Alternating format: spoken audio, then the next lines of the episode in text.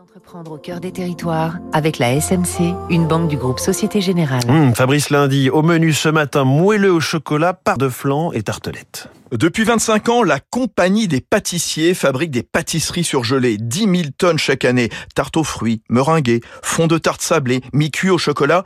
Des produits de haute qualité travaillés selon les gestes de la pâtisserie artisanale qu'elle vend aux chaînes de restauration emportées, à la grande distribution, aux restaurants, aux boulangers lesquels n'ont pas toujours les bras pour tout faire. Deux sites de production, Fuveau, près d'Aix-en-Provence, où l'entreprise est née, spécialisée dans la tarterie, eux de Bouville, dans l'heure, d'où sortent les moelleux et surtout les flancs.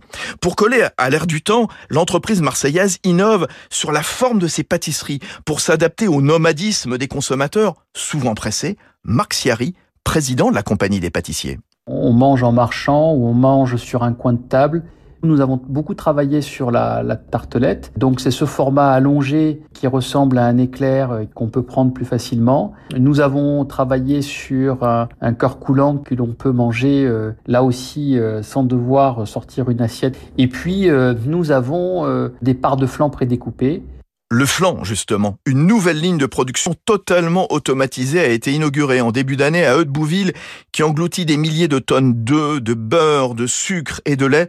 Les flans arrivent à 60 degrés pour en ressortir à moins 20. Il en sort 2 tonnes par heure. C'était Territoire d'excellence sur Radio Classique.